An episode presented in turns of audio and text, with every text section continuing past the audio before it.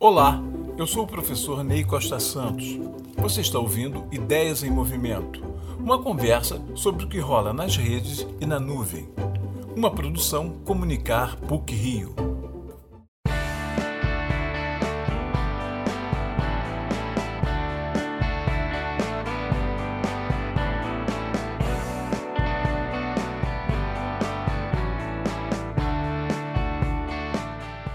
Segundo os dicionários, realismo é a doutrina segundo a qual a arte deve expressar somente os caracteres essenciais da realidade.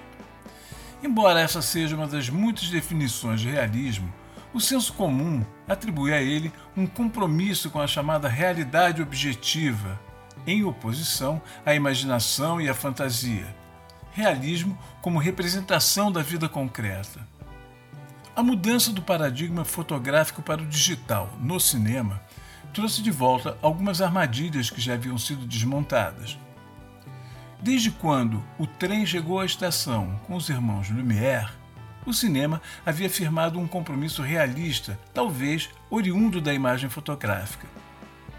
Agora, hoje, o cinema se defronta com a questão da tecnologia digital, onde aquele compromisso original, quase ontológico, da imagem com o real se dissolve face às infinitas possibilidades de manipulação que os sistemas digitais oferecem.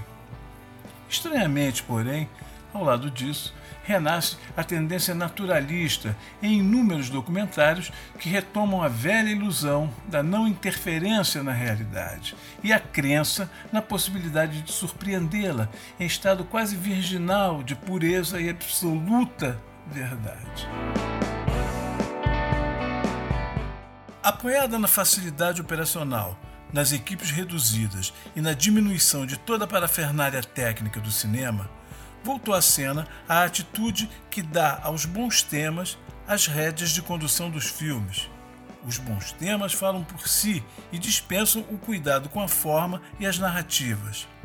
Essa confusão entre naturalismo e realismo é ingênua quem defende esse método acha que a não intervenção, o olhar objetivo, seriam atitudes mais próximas do ato essencial de captação do real em sua plenitude.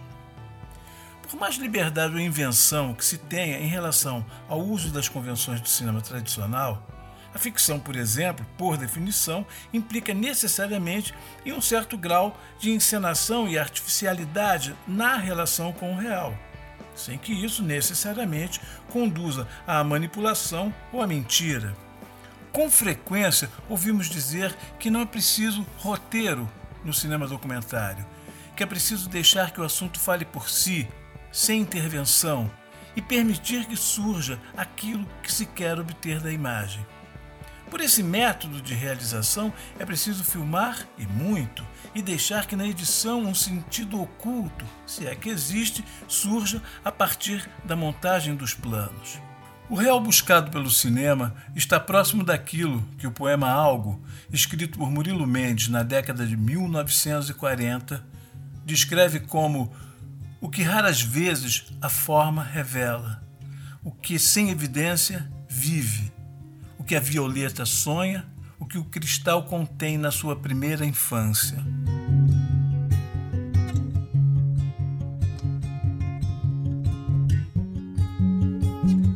Ser realista não significa ser trivial. Evitar armadilhas significa não se deixar levar pelo espontâneo, nem pela atitude do vai gravando tudo aí, depois resolve na edição. O inesperado só faz surpresas àqueles que estão preparados para percebê-lo. Ele pode até ter formas aparentemente simples, mas esse é apenas um dos seus muitos disfarces. Como diz o cineasta francês Robert Bresson, filmar é ir a um encontro. Nada no inesperado que não seja secretamente esperado por você.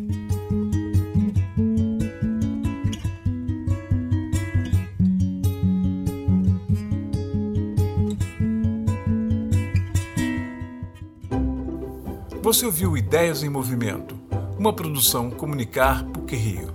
Até a próxima.